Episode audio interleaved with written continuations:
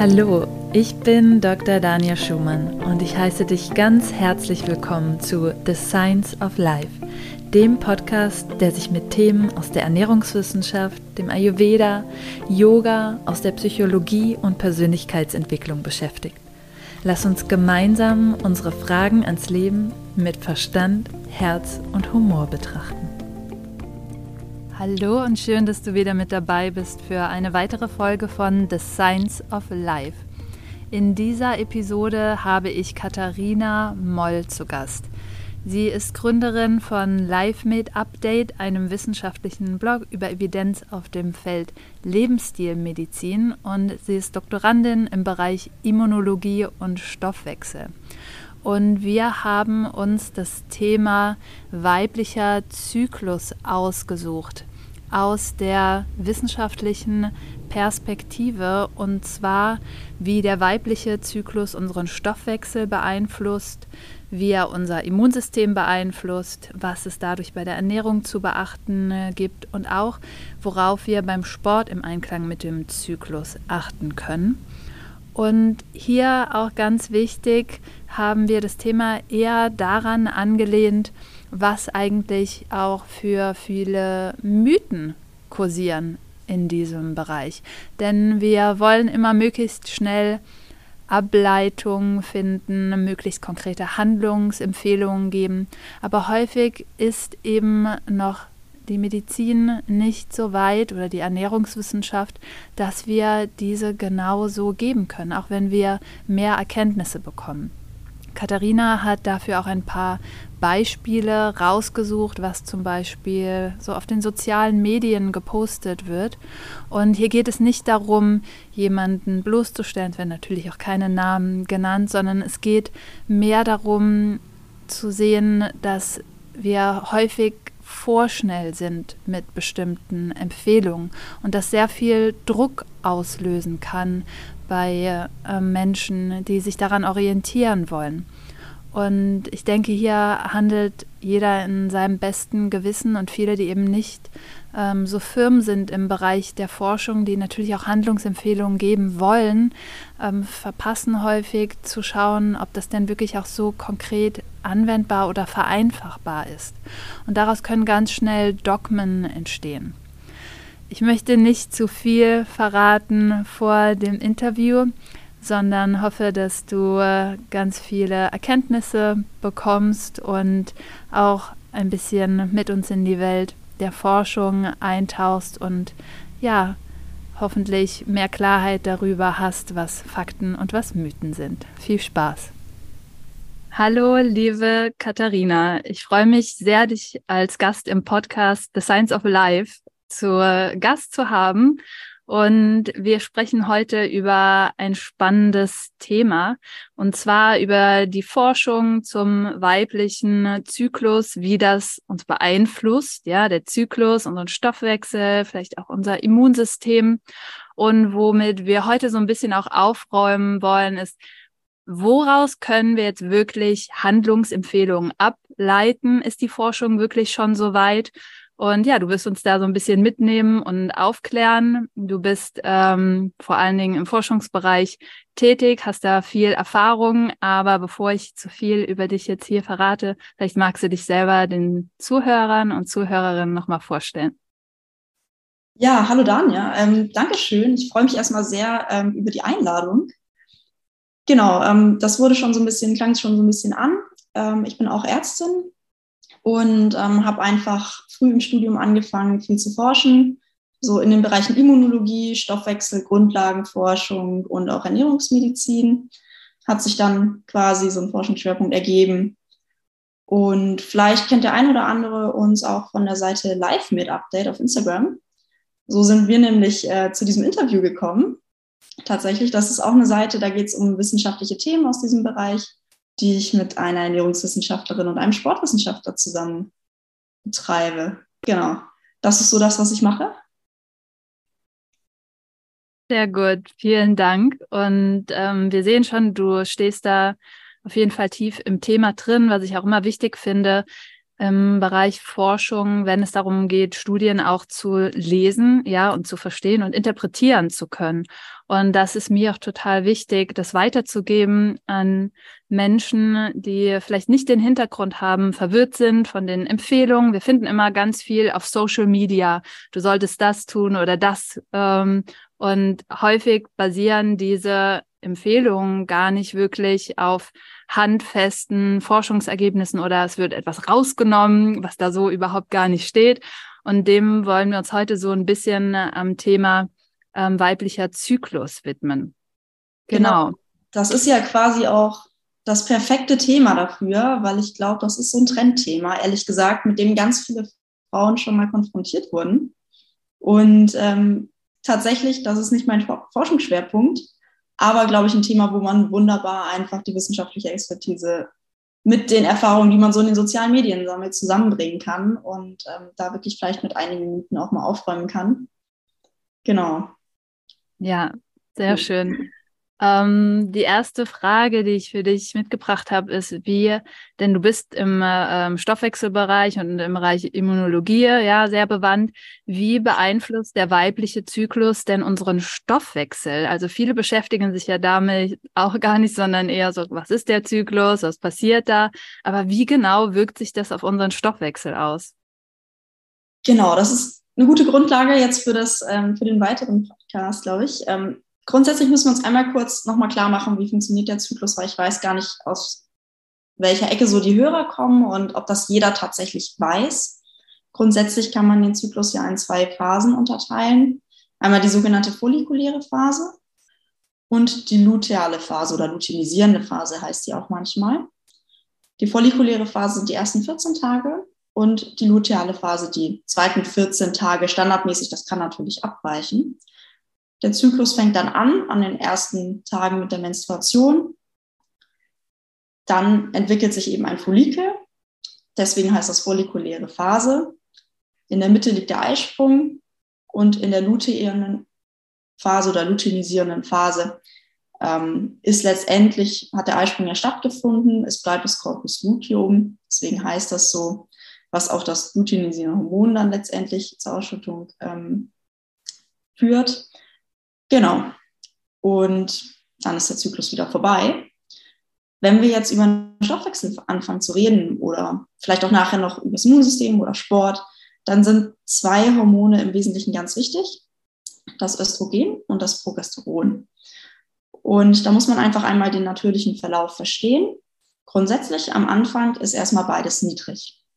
Und dann in der ersten Zyklushälfte steigt das Östrogen schrittweise an. Ne, am Anfang ist es jetzt kein, kein krasser Cut oder sowas, sondern das wird immer mehr. Und das Progesteron bleibt im Prinzip relativ niedrig im Vergleich. Da kommen wir auch noch zu. Der Vergleich ist tatsächlich wichtig zwischen den beiden Hormonen Östrogen und Progesteron. Beim Eisprung fällt das Östrogen dann letztendlich wieder ab. Und in der lutealen Phase oder luteinisierenden Phase steigt dann letztendlich beides an obwohl man sich das so ein bisschen vorstellen kann, dass das Progesteron quasi nicht absolut, aber relativ den stärkeren Anstieg hat und somit eher das dominante Hormon ist. Genau, das ist so das Wesentliche erstmal zum Zyklus. Und jetzt haben wir schon die beiden wesentlichen Hormone auseinandergehalten und vielleicht können wir dann direkt auch dazu gehen, was das mit dem Stoffwechsel macht, oder? Genau. Die erste Phase, das haben vielleicht die meisten schon mal gehört, ist immer so ein bisschen, wird immer so ein bisschen als die günstige Phase dargestellt. Nicht nur findet man dann immer Behauptungen, man hat ganz viel Energie und so weiter, sondern angeblich funktioniert auch der Stoffwechsel ganz toll. Stimmt tatsächlich auch. Die Stoffwechselsituation ist, wenn man das jetzt in positiv und negativ unterteilen möchte, eher günstig.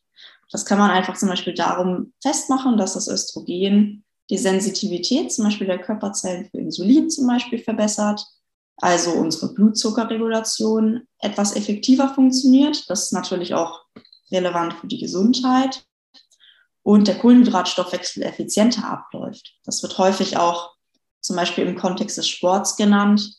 Ähm, da werden wir vielleicht nachher nochmal ähm, dran vorbeikommen an dem Thema. Natürlich beeinflusst das auch den Fettstoffwechsel.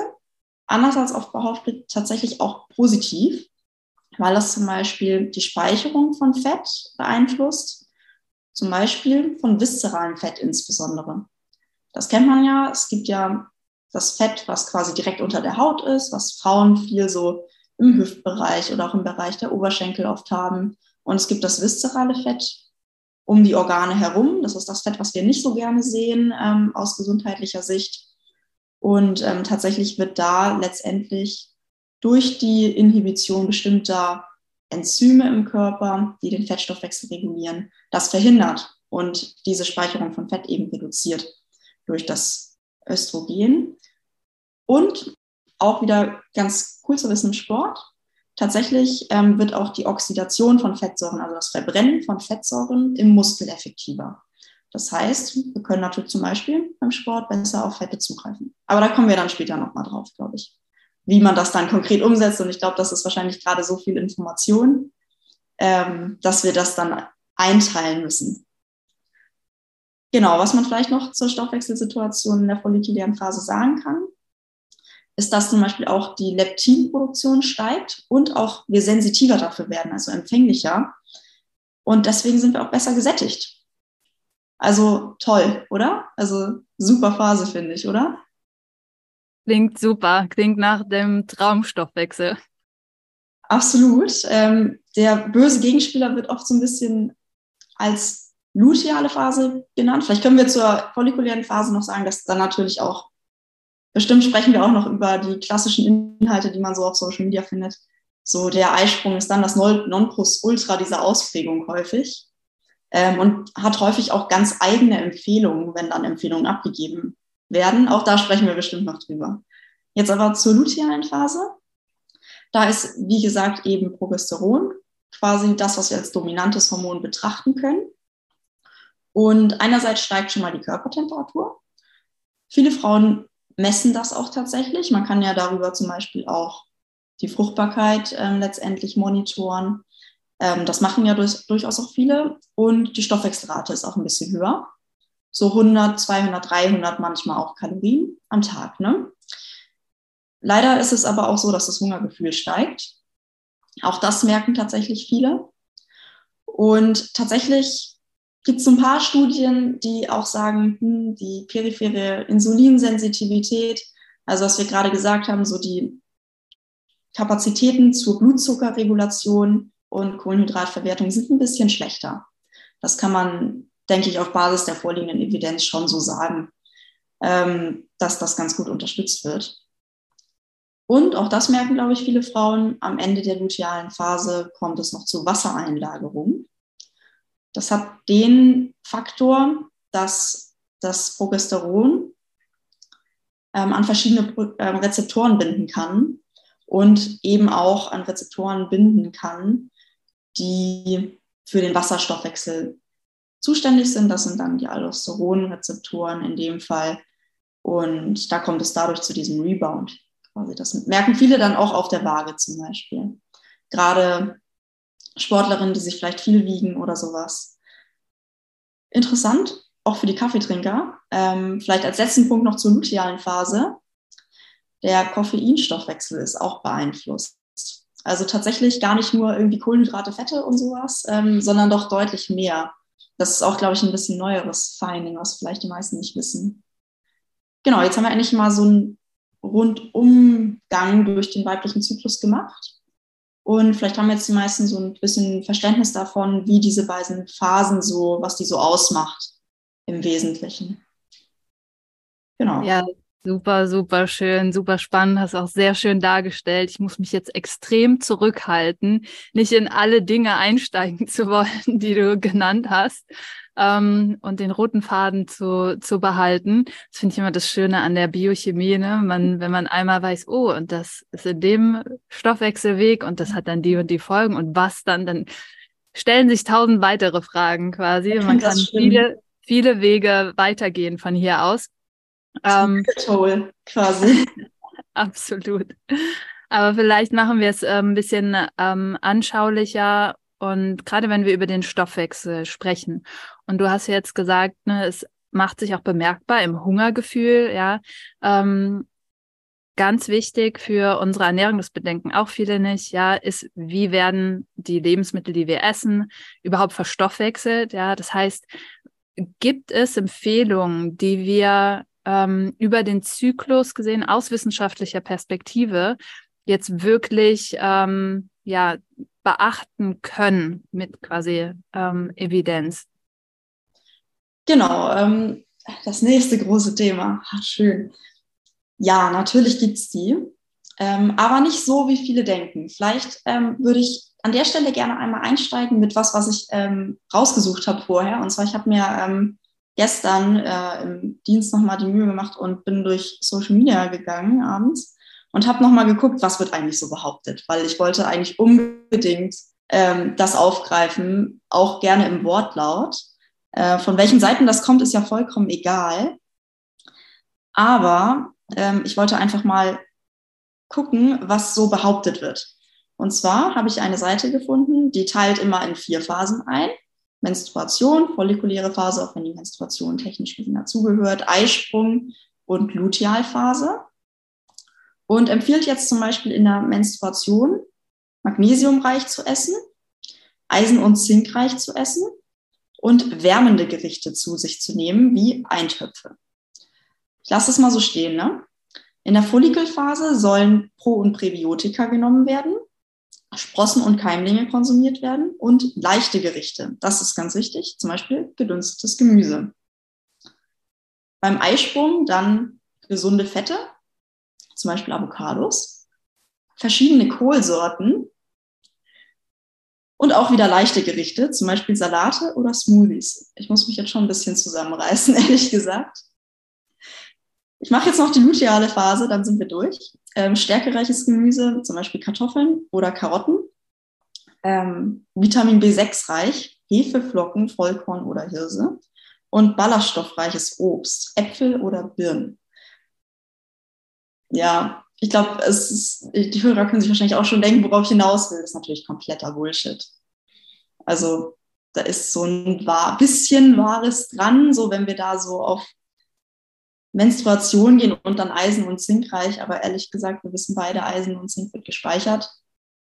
Bringt mir nichts, wenn ich da drei Tage oder vier Tage im Monat oder wie lange auch immer mal ein bisschen eisenreicher esse. Also was man hier gemacht hat, ist der klassische Fehler. Man hat sich gedacht, hm, was ist da in den Phasen, was passiert da? Und wie setzen wir das jetzt ultra praktisch um? Also man hat zwar auf Wissenschaft basiert, sich diesen Zyklus angeguckt und den Stoffwechsel und dann einfach ultra konkrete Empfehlungen abgeleitet. In dem Fall ja sogar mit konkreten Empfehlungen, welches Obst man essen soll. Ähm, und das kann man natürlich leider nicht. Das ähm, ist Blödsinn. Was man aber machen kann, ähm, ist tatsächlich das pragmatisch betrachten und wirklich sagen, okay, wir haben eben diesen veränderten Kohlenhydratstoffwechsel, diesen leicht veränderten Fettstoffwechsel, sich überlegen, wir haben so ein bisschen mehr Hunger. Viele Frauen leiden ja unter PMS, also prämenstruellem Syndrom. Auch das ist zum Beispiel dann nochmal relevant, wird zwar nicht als Phase abgegrenzt, weil das hormonell nicht geht, ist aber natürlich ein relevanter Zeitraum im Zyklus. Und ich glaube, das sind eher so die großen Themen, wo man sagen kann, so, okay, einerseits sollte man, glaube ich, das Verstehen, wie das funktioniert, wie wir das jetzt gerade erklärt haben, was da eigentlich mit dem Stoffwechsel passiert und damit ein Verständnis vielleicht auch entwickeln für die eigenen Symptome, denn die sind ja sehr, sehr unterschiedlich zwischen Frauen. Und ich glaube, das kann vielleicht helfen, das ein oder andere Symptom ein bisschen nachvollziehen zu können. Weil das, worunter Frauen leiden, ist nicht, dass sie den Eisenmangel haben, weil sie während der Menstruation gerade nicht eisenreich essen, den haben sie, wenn man generell nicht eisenreich ist oder sehr starke Menstruation hat. Ähm, und da hilft einem ehrlich gesagt auch kein eisenreiches Gemüse. Das muss man auch mal so sagen während der Menstruation. Sondern ich glaube, dass das eigentliche Problem ist, dass es vielleicht verunsichert, wenn man plötzlich total viel Heißhunger hat oder ähm, wenn man plötzlich irgendwie das Mittagessen überhaupt nicht mehr verträgt und danach komplett übermüdet ist oder irgendwie nicht versteht, was da mit dem Stoffwechsel passiert. Und ich glaube, dass wirklich die, der Hauptpunkt finde ich, sollte sein, Verständnis dafür zu entwickeln, sich da weiterzubilden, was im Körper passiert und einfach ähm, zu versuchen, vielleicht selbst zu verstehen, was passiert da eigentlich gerade und anzuerkennen, das ist normal. Vielleicht, dass man mal mehr Hunger auf das hat und mal mehr Hunger auf das. Und das ist auch nicht gleich irgendwie ein krasser Nährstoffmangel, wie gerne auf Social Media auch suggeriert wird oder sowas. Genau, ich denke, das ist einmal das wirklich das Aller, Allerwichtigste. Deswegen unterstreiche ich das hier so doll. Natürlich ähm, kann man evidenzbasiert zum Beispiel sagen, okay, wenn ich das gut vertrage und wenn mir das hilft, immer, hm, äh, gerade ja ähm, in der Behandlung von Patientenberatung, da bist du ja näher dran als ich, ähm, sowieso die wichtigste Sache, das individuell ähm, zu entscheiden, egal wie evidenzbasiert eine Sache ist, muss es immer für den Einzelnen passen. Oder zum Beispiel ähm, generelle Anpassungen vorzunehmen. Auch das ähm, finde ich eine sehr gute Empfehlung. Zum Beispiel, vielleicht kommen wir da ähm, nachher auch noch drauf. Ähm, vielleicht können wir kurz über Red S sprechen noch, äh, bestimmt vielleicht im Kontext Zyklus und Sport oder sowas dass man zum Beispiel eine angemessene Kalorienzufuhr bedenkt. Ähm, dass man guckt, große Defizite, Crash-Diäten und sowas machen den Zyklus mehr kaputt oder zu wenig Fettzufuhr zum Beispiel. Da sollte man mindestens 0,8 Gramm pro Kilo Körpergewicht zu sich nehmen. Ähm, sowas, das macht den Zyklus mehr kaputt, wenn man da nicht dran denkt, als wenn man sich jetzt mal nicht phasengerecht ernährt oder sowas. Weil ehrlich gesagt, solange man sich damit gut fühlt, ist das vollkommen egal. Also da, da gehen nicht irgendwie, geht nicht die hormonelle Regulation oder sowas kaputt, sondern bei dem Thema geht es wirklich ganz stark um Symptomkontrolle und im Sport dann eben auch um Leistungsfähigkeit, quasi sportlich. Ne? Genau. Das sind tatsächlich so meine Empfehlungen. Also, wo ich sage, ja. tatsächlich ableiten. Aber genau. Ja, super, super wichtig. Du hast so viele tolle Punkte angeschnitten. Ähm, und ne, auch aus meiner Arbeit mit Klienten und gerade wenn es wirklich um den Zyklus auch geht und PMS zum Beispiel, dann können wir wirklich sagen, dass bestimmte Nährstoffdefizite mit bestimmten PMS-Syndromen ähm, einhergehen. Ja, aber das kriege ich nicht daraus geregelt oder ähm, behoben, indem ich in der entsprechenden Phase dann den Nährstoff auffülle. Das heißt, ich habe dann das Symptom und dann nehme ich es ein. Nein, es geht wirklich darum, langfristig dieses Defizit aufzufüllen. Und wie du sagst, das finde ich, hast du super rausgestellt, dass ähm, der Körper arbeitet ja auch nicht so, dass er immer nur dann alles auf, ähm, ja, dann, wenn wir es brauchen, zur Verfügung haben muss von außen zugeführt. Ja, sonst hätten wir evolutionär gesehen gar nicht überlebt. Ja, wir speichern Dinge, der Körper bringt Ressourcen auf.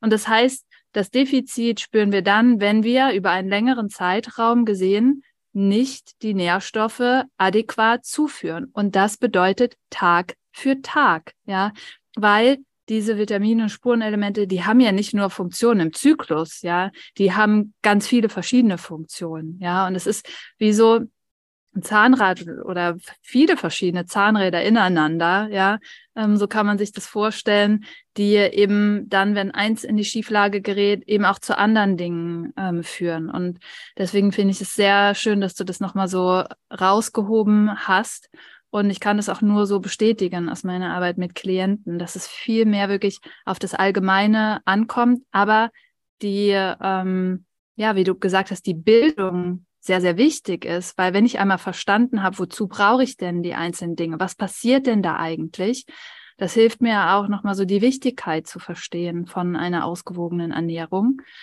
Und dann zum anderen den Punkt, den du angesprochen hast, ähm, ja, wirklich zu schauen, individuell nochmal zu schauen und dann auch wirklich diese, ich sage jetzt einfach mal Erlaubnis, Heißhunger haben zu dürfen. Ja, wir sehen es ja auch immer so als was, oh, das stimmt dann was nicht oder das ist was Schlechtes. Aber es ist ja ein Zeichen meines Körpers, dass etwas vermehrt gebraucht wird. Ja, und ich glaube, die schönste Erlaubnis, die wir uns geben können, das hast du auch angeschnitten, ist darauf zu hören, was der Körper uns signalisiert quasi. Und das finde ich sehr schön, dass du das nochmal ähm, ja, so rausgehoben hast. Genau, das ist vielleicht auch noch ein, ein wichtiger Aspekt, ähm, wo man auch sagen muss, gerade diese Restriktion, die führt letztendlich natürlich auch langfristig zu einem nicht so ganz gesunden Essverhalten und Verständnis davon, was man wann essen sollte und auch zu übermäßiger Beschäftigung damit.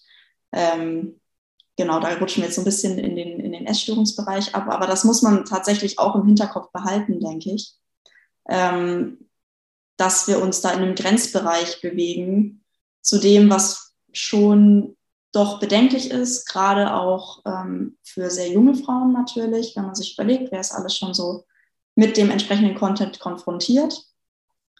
Ähm, und ich glaube, das ist auch immer ein Punkt, dass man eben auch mal sagt, wie du schon gesagt hast, wenn man jetzt mal Heißhunger hat oder vielleicht jetzt sich mal irgendwie ein, zwei Tage irgendwie da mal Hunger auf was nicht so gesundes hat, auch da ähm, muss ich vielleicht auch einmal sagen, so ich finde diese Einteilung von Lebensmitteln in gesund und ungesund ist vollkommener Quatsch gesund und ungesund ist immer nur die Ernährung als Ganzes. Ne? Und manche Lebensmittel tragen mehr dazu bei und andere weniger. Aber rein passt im Prinzip alles. Aber ich sag mal, wenn ich mich jetzt mal zwei Tage etwas ungesünder ernähre, dann geht alles andere als die Welt unter.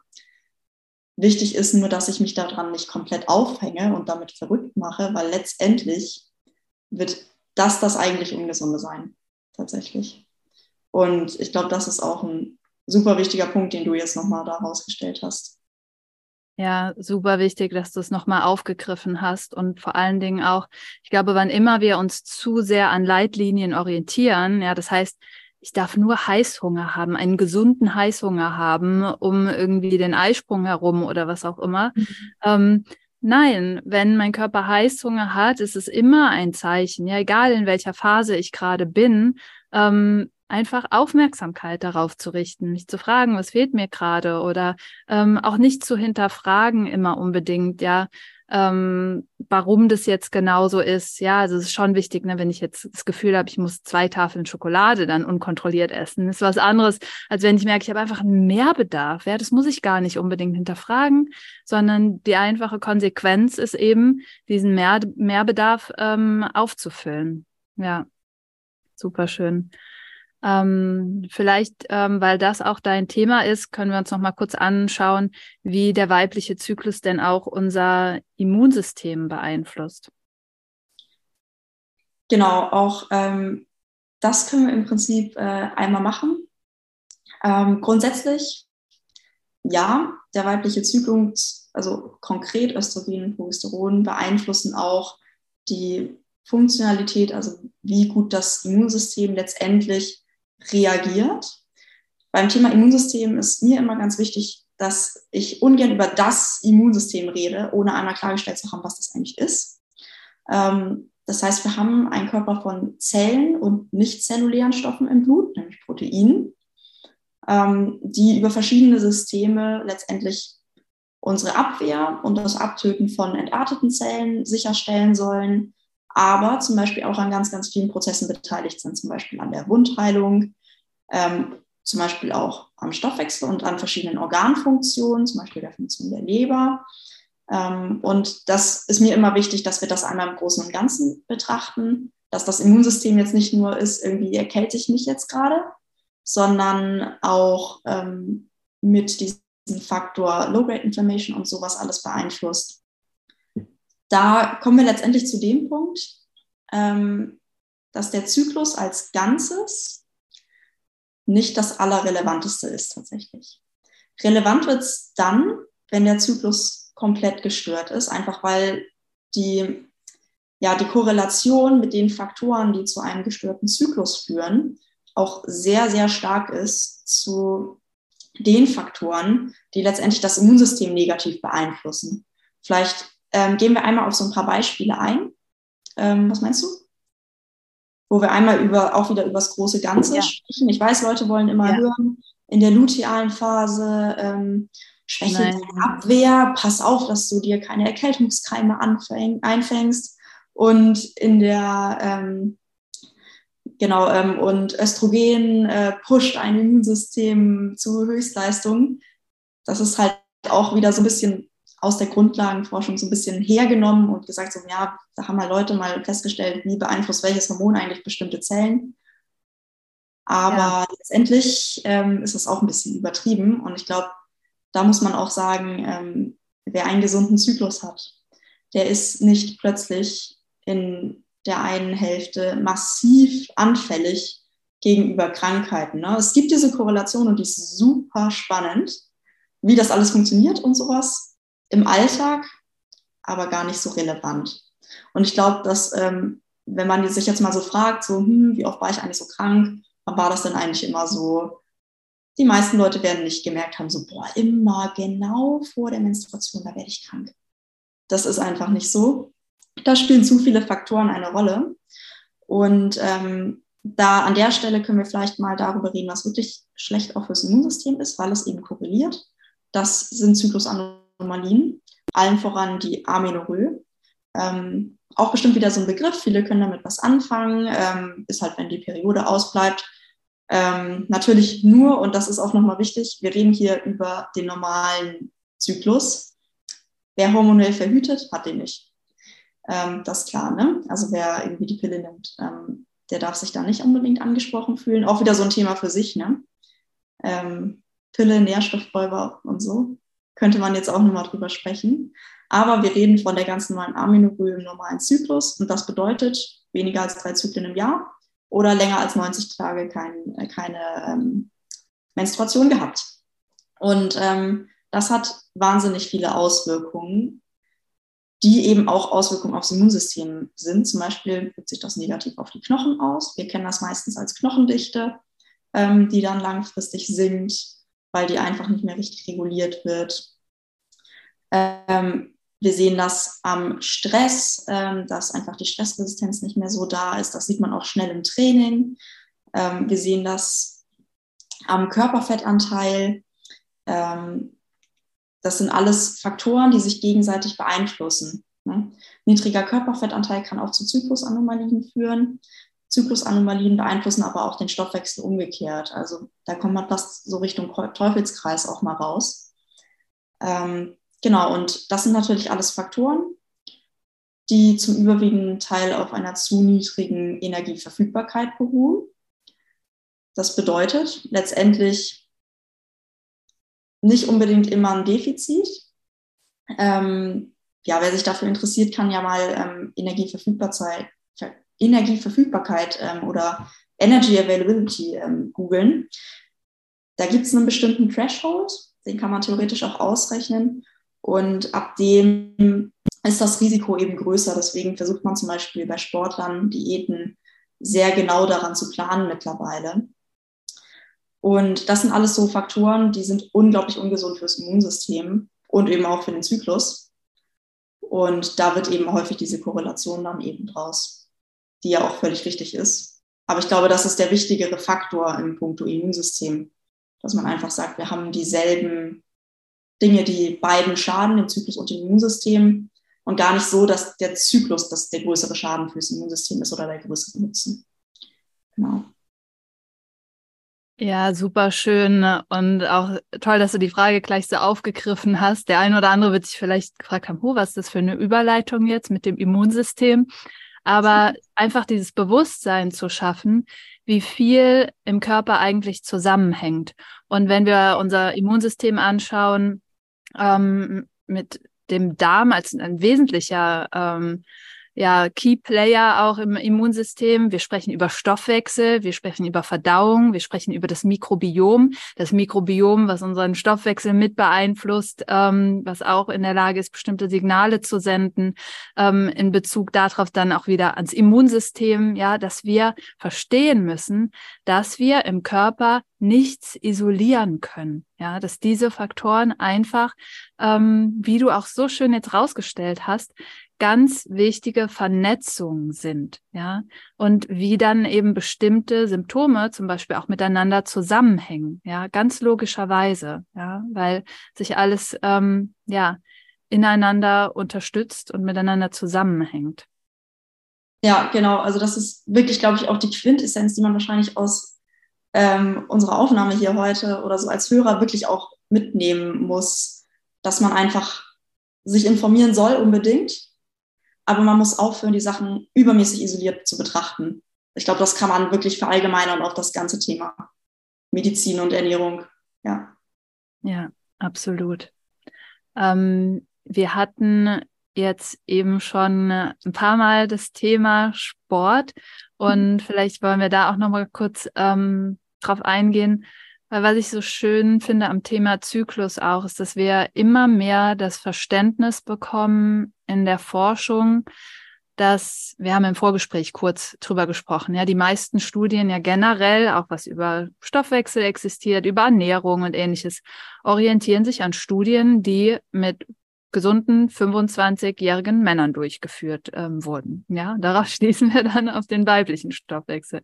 Jetzt gibt es natürlich mehr Forschung auch den weiblichen Zyklus nicht nur im Ablauf zu erforschen, sondern eben auch zu erforschen, okay, was hat das denn für Einflüsse auf unser, ähm, auf unseren Stoffwechsel, ja, auf vielleicht ähm, auch mehr, ähm, jetzt nicht in der Forschung unbedingt, obwohl wir kommen immer mehr dahin, zu individualisieren, ja, nicht nur als individueller Mensch, sondern eben auch zu schauen, okay, was sind denn Anforderungen, die bei Frauen einfach anders sind oder Abläufe, die anders sind, die es zu beachten gilt, ja? Und wir sind als Frauen, Männer sind natürlich auch zyklische Wesen, ja, alles im Leben ist zyklisch, ja. Ähm, wir sehen es schon an den Hormonen, Melatonin, Dunkel, Hellrhythmus, was auch immer, ja. Aber nochmal als Frau wirklich zu schauen, ja, wir ähm, haben einfach eine viel größere Beeinflussung durch unseren Zyklus und wie können wir das vielleicht jetzt auch eben honorieren und anstatt immer diese eine Linie zu gehen, es muss immer aufwärts gehen, ja, oder es muss immer gleich sein im Leben, ich muss immer gleiche Leistung bringen können oder die Ernährung muss immer gleich aussehen, zu schauen, okay, ist es denn auch wichtiger und vielleicht sogar noch viel effektiver, ähm, wenn es um Sport geht, ähm, vielleicht auch um Gewichtsverlust oder die Leistungen zu erhöhen, ähm, das eben auf den Zyklus anzupassen. Ja, ähm, du hast wunderschön zum nächsten Trendthema übergeleitet ähm, und ich habe es vorbereitet. Ähm, ich habe wieder was rausgesucht, ähm, womit ich gerne starten würde. Und zwar zyklusorientiertes Training. Habe ich äh, irgendwie, ist schon ein bisschen länger her, habe ich rausgesucht, als äh, wir uns für das Interview äh, oder den, den, Podcast verabredet haben, ist also schon ein paar Wochen alt. Ähm, ich lese auch genauso vor, also ist nichts dann ausgedacht. So, ähm, führe intuitiv zyklusorientiertes Training durch. Also schon mal gut, dass da intuitiv steht, da kommen wir gleich noch drauf. Aber der Rest ist leider nicht so gut. Ja, auch hier sind in vier Phasen eingeteilt. Phase 1, Menstruation, Yoga, Spazieren, Stretching. Phase 2, Follikelphase, Spinning, Joggen, High-Intensity-Training. Äh, High-Intensity-Intervall-Training. Phase 3, Ovulation, Krafttraining, Rennrad, Pilates. Phase 4, Lutealphase. Leichtes Training, Yoga, Spazieren. Als Rennradfahrerin finde ich das ganz unmöglich, dass sie nur 24 Stunden lang im Zyklus Rennradfahren empfohlen. Also weiß ich gar nicht, bin ich empört. Ähm, nee, aber äh, Spaß beiseite ist natürlich Blödsinn. Ne?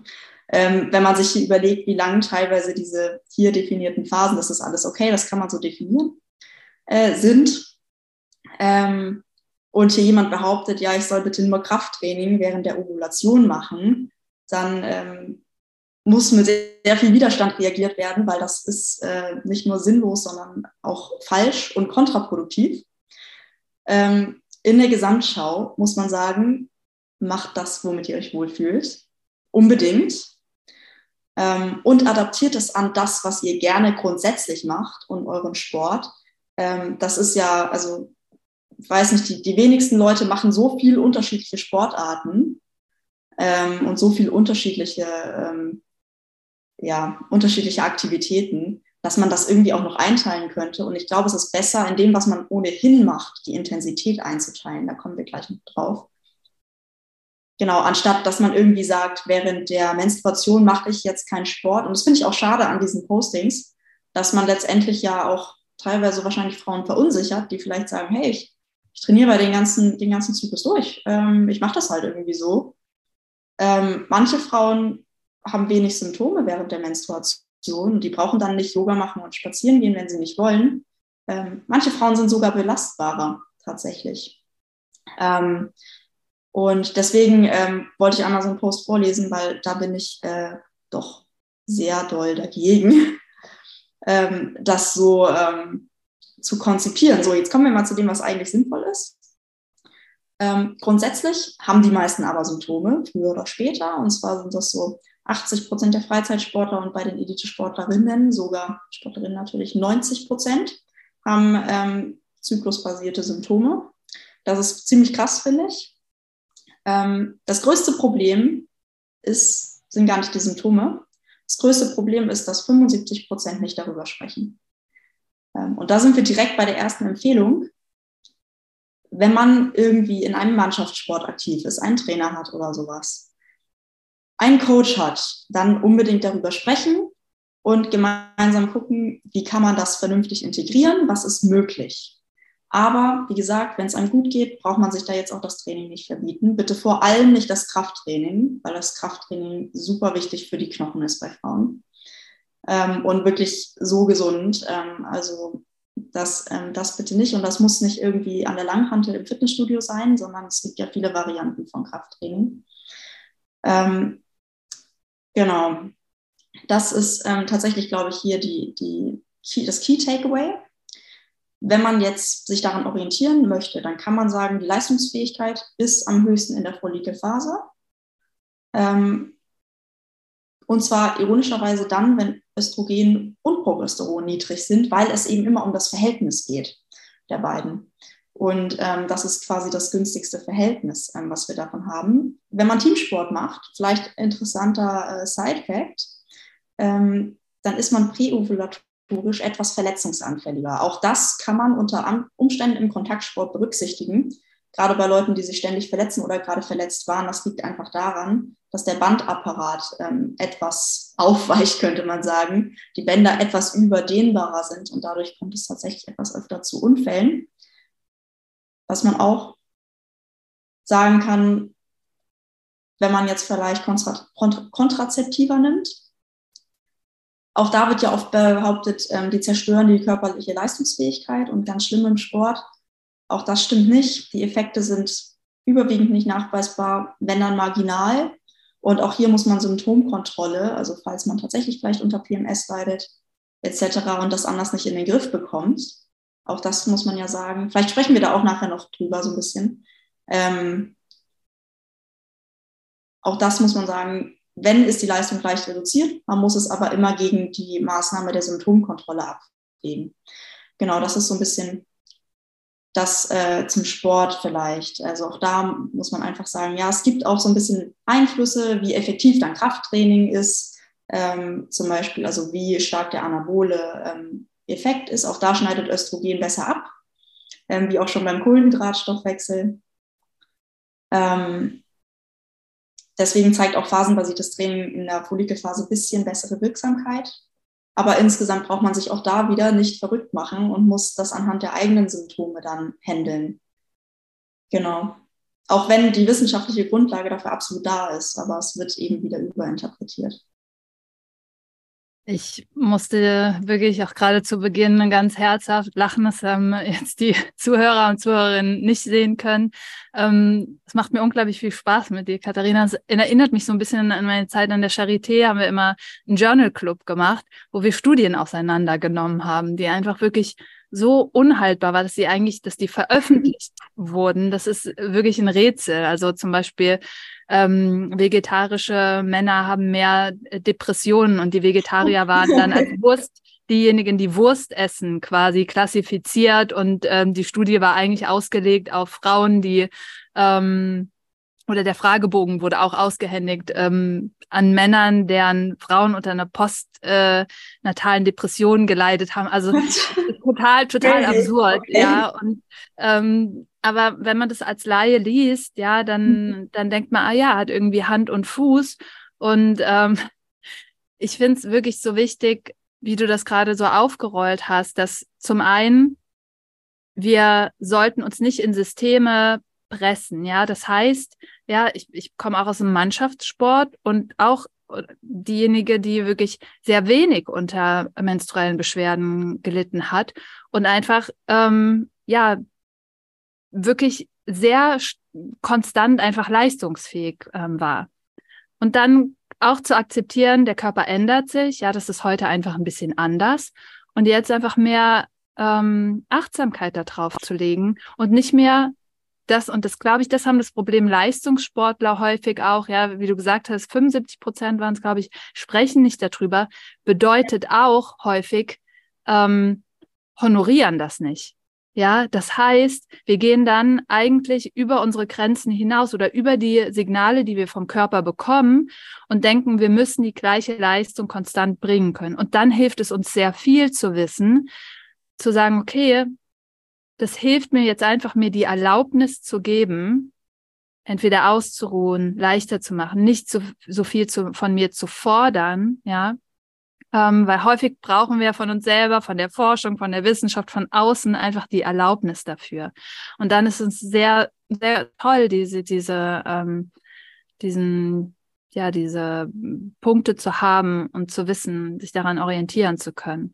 Und auf der anderen Seite, wie du aber sagst, sich nicht davon einschränken zu lassen oder sich bis ins kleinste Detail optimieren zu wollen. Das ist ja mittlerweile auch so ein Wahn mit allen Biohacks und ähnlichem. Ja, super ja, anstrengend. Und, ähm, das ist wirklich auch, es ist ja nicht Sinn der Sache, uns wirklich bis auf die letzten ein Prozent, wie viel Arbeit müssen wir eigentlich da reinstecken, um uns noch ein Prozent mehr zu optimieren von was, was eigentlich schon ziemlich optimal ist, ja. Und das kalkulieren viele auch nicht ein. Wie viel bringt uns das eine Prozent mehr jetzt noch, wenn wir das ähm, optimiert haben? Deswegen ähm, sehr das schön. Ist ja auch ein Trade-off. Ne?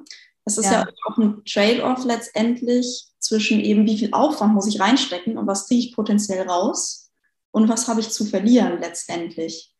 Und häufig muss man ja auch sagen, ähm,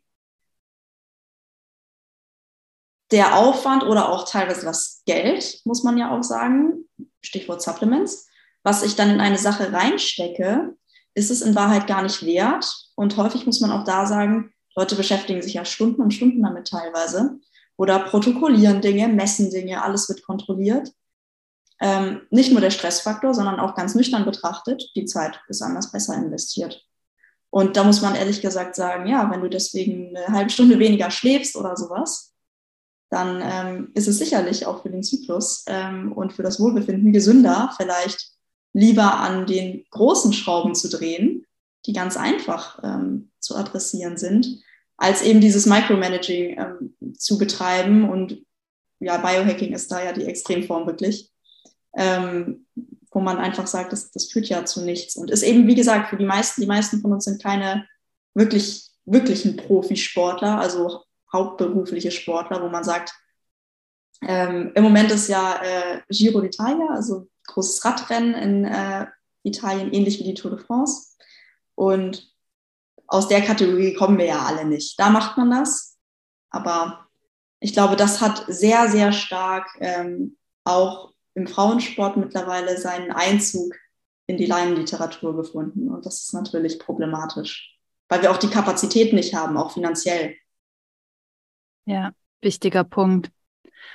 Ähm, du hast eben auch schon das angesprochen, ein paar Mal, und das sind ähm, Kontrazeptiva. Und vielleicht können wir da noch so ein bisschen drauf eingehen, wie es den Stoffwechsel beeinflusst oder eben auch ähm, andere ähm, Themen, ähm, weil da, denke ich, herrscht auch viel Verwirrung und auch Unsicherheit. Ja, ähm, das würde ich auch so sagen.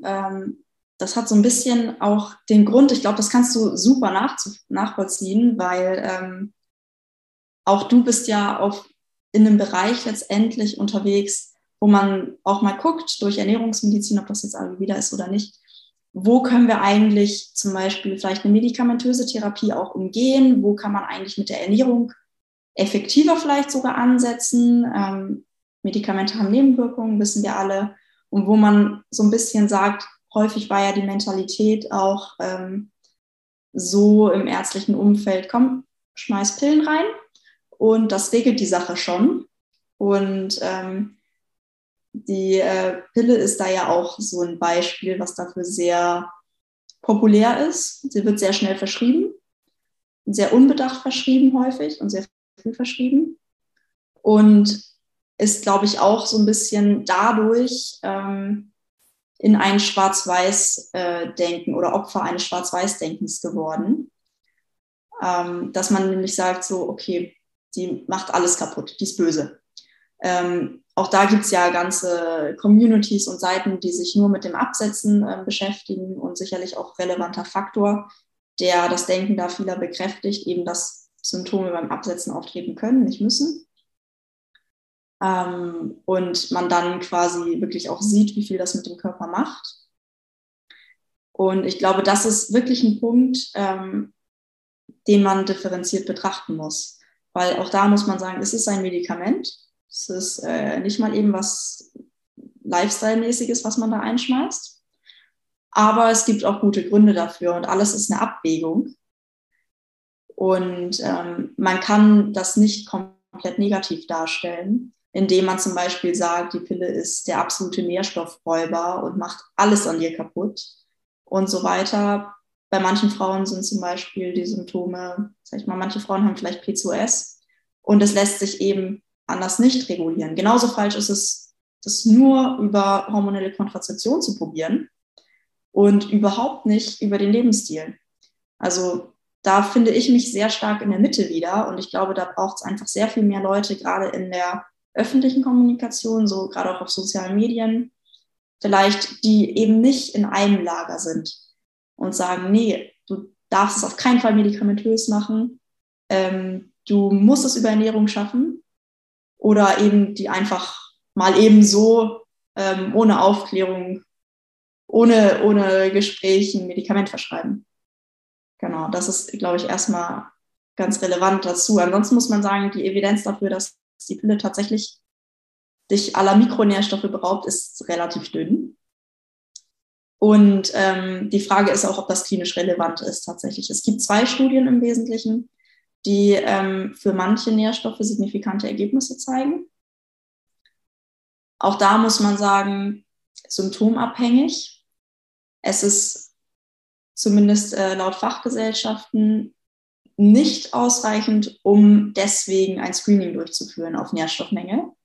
Das heißt, auch das vielleicht relevant, wer jetzt vielleicht von den Hörern die Pille nimmt muss, wenn man mal so einen Post liest, ja, Pille Nährstoffräuber und so weiter, nicht sofort zum Hausarzt rennen oder zum Privat, äh, Privaten ähm, und äh, für 300 Euro sämtliche messbare Nährstoffparameter screenen lassen, aus Angst, man könnte irgendwer einen Mangel haben. Wenn man einen hat, zeigen sich die schon, sind aber auch häufig gar nicht nur durch die Pille bedingt. Wie gesagt, also das ist, glaube ich, was, was man im Hinterkopf behalten kann. Man soll sich ohnehin gesund ernähren. Ähm, und eben auch wieder ein Trade-off. Zum Beispiel ist der Eisenstoffwechsel negativ beeinflusst, die Aufnahme. Aber man verliert ja auch weniger Eisen. Also auch das ist wieder so so ein Faktor, wo man sagen muss, ist gar nicht so, so wirklich signifikant, ob ich da jetzt bei so und so vielen Frauen einen Eisenmangel feststelle, weil ohnehin super viele Frauen einen Eisenmangel haben. Und die zwei Prozent mehr sind dann ja auch eigentlich pragmatisch betrachtet nicht wirklich der Punkt. Also ich glaube, da muss man sich einfach echt in der Mitte wiederfinden. Fände ich aber auch spannend, wie, äh, wie du das ähm, siehst, auch mit deinem Hintergrund. Ja, ich äh, finde, du hast da so ein ganz tolles Stichwort. Das schaffen zu müssen mit Ernährung oder mit irgendeiner alternativen Methode. Und das ist dann häufig so eine Falle, in die wir tappen, wo wir uns dann selber die Hilfe verwehren, die wir brauchen würden. Ja, ich hatte das in einem letzten Podcast schon mal angesprochen, auch ähm, in dem Punkt, dass ja, egal welche Ernährungsform wir auch wählen, wenn der Körper aber ganz klar Zeichen gibt, ja, dass wir bestimmte Dinge brauchen, wenn wir sogar ganz extrem konkrete ähm, konkretes Verlangen auf diese Lebensmittel haben. Und diese Dinge zu verwehren, ja, das einfach Kosten, ähm, Kosten entstehen, ja. Ich sehe das ähnlich eben in allen Bereichen, ja, wenn ähm, ich mir bis zum Schluss die Antibiotikatherapie versage und daraus daran ähm, einer Sepsis sterbe, dann habe ich niemandem geholfen. Ich habe nicht gewonnen am Ende, ja.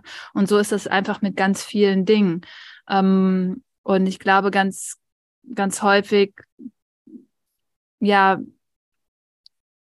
ist es wichtig zu sehen, okay, Schritt eins, genauso wie in der Diabetestherapie. Schritt eins ist die Ernährungstherapie, ja, und nicht das ähm, orale Antidiabetika. Ja, wird aber häufig übersprungen.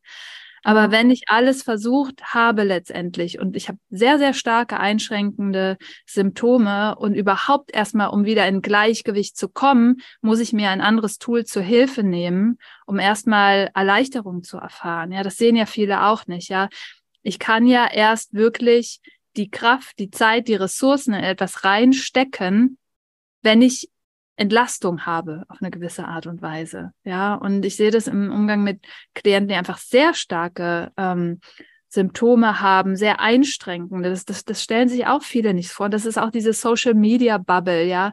Ich gehe von mir aus als ein äh, gesunden Individuum, bild mir eine Meinung darüber und war nie in einer Position, zum Beispiel, ja, ich vergleiche das jetzt mal mit jemandem, der Morbus Crohn hat ähm, mhm. und 20 ähm, oder Colitis ähm, ulcerosa und 20 blutige Durchfälle am Tag hat. Ja, ich kann mich ja überhaupt nicht in die Situation reinversetzen, was das für ein Leben ist und was das für eine Bedeutung hat. Ja, und wie viel wir da eben dann auch urteilen und dann für uns selber uns aber auch Hilfe versagen, wo es ähm, ja dann manchmal einfach der Weg für den Moment ist. Das finde ich ganz wichtig, dass du das nochmal angesprochen hast.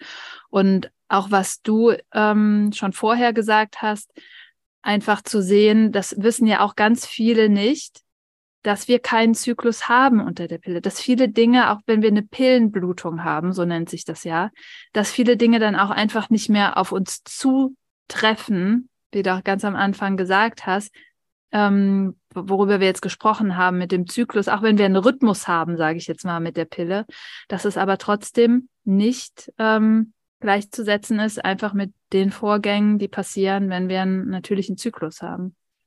Genau, aber wo ich eben auch sehr stark dabei bin, ist, man muss das auch nicht moralisieren. Also ich sage mal, wer jetzt die Pille nimmt, äh, vielleicht auch unter den Hörern, ähm, braucht jetzt nicht irgendwie das Gefühl haben, dass es was schlecht ist. So, es wird individuelle Gründe dafür geben.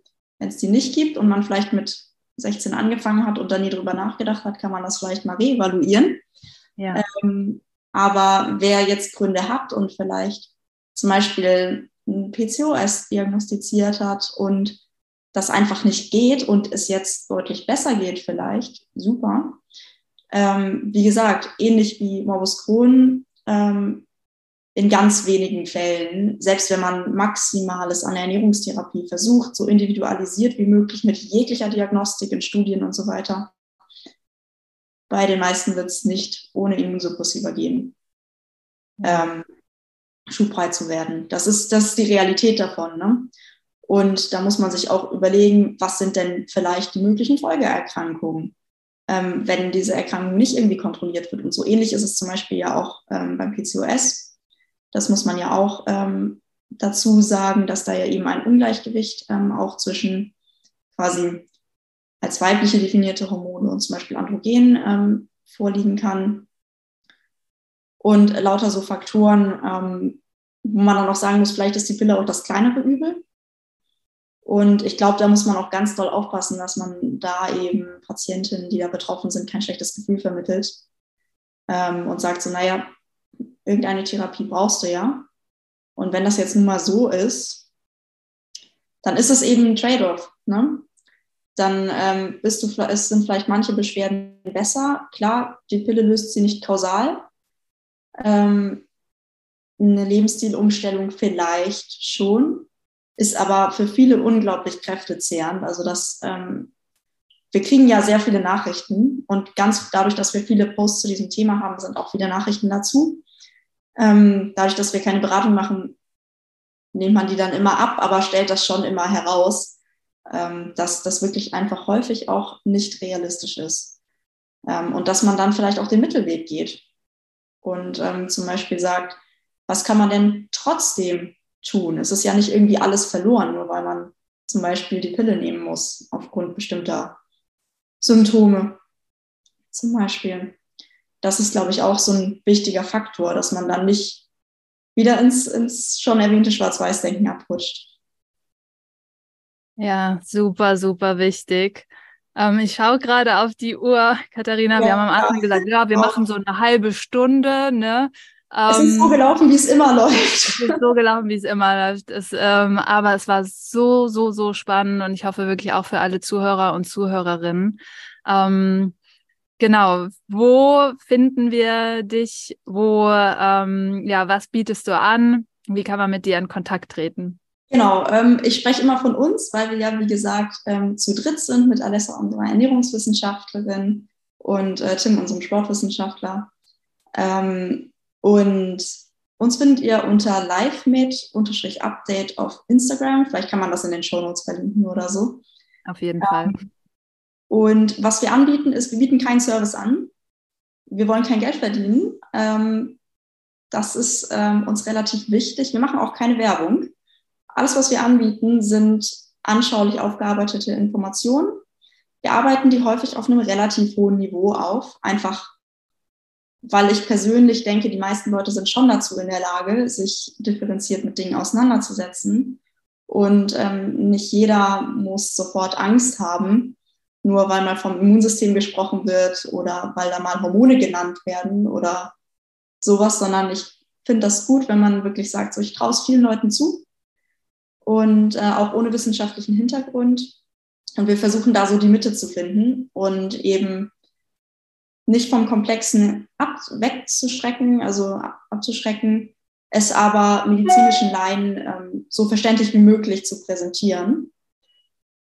Worum geht es viel? Es geht sehr viel um Ernährung, logischerweise. Das Ganze viel mit Touch, Stoffwechsel, Immunsystem, also meine Schwerpunkte.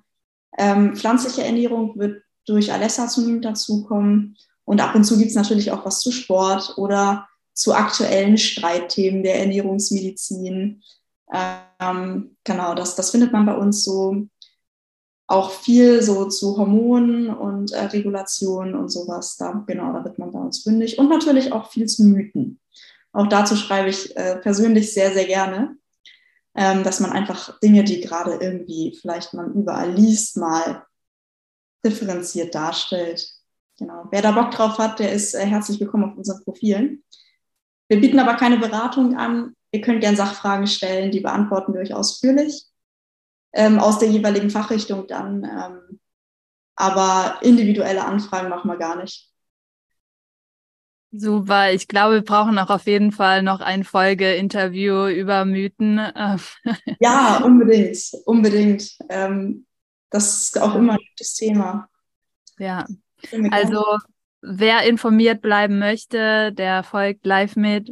Ähm, und genau, wir verlinken das nochmal alles hier in den Show Notes. Und ja, liebe Katharina, vielen, vielen Dank, dass du diese Arbeit machst. Ja, und das ähm, sehen ja auch viele nicht. Du wirst dafür nicht bezahlt. Ähm, auch ich mache keine ähm, Kooperationen zum Beispiel, was Produkte angeht, um da eben auch diese Unabhängigkeit zu behalten.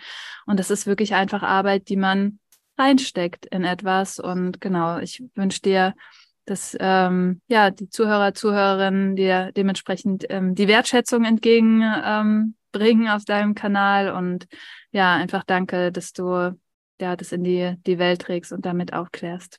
Und danke, dass du heute hier warst und dir die Zeit genommen hast. Ja, Daniel, danke auch. Wunderschönes Interview, hat sehr viel Spaß gemacht. Und wie gesagt, ähm, jederzeit wieder gerne. Ja, ich freue mich schon drauf. Danke dir. Vielen Dank, dass du wieder mit dabei warst und ich hoffe sehr, dass dir diese Folge viele Erkenntnisse gebracht hat, nochmal Licht ins Dunkel vom Faktenwirrwarr gebracht hat. Und ich freue mich sehr, wenn du auf Social Media kommentierst, mit der Community in Interaktion trittst, mir sagst, ob dir die Folge gefallen hat, deine Fragen oder deinen Kommentar dalässt. Und es hilft auch sehr, wenn du den Podcast bewertest oder die Folge mit Freunden teilst oder Menschen, die das Thema interessieren könnte. Und du findest mich auf Instagram unter dr.dania.schumann und auf Facebook unter Dr. Daniel Schumann und auf meiner Webseite danielschumann.com findest du auch viele Anregungen zu den Themen Ayurveda, Ernährung, Yoga.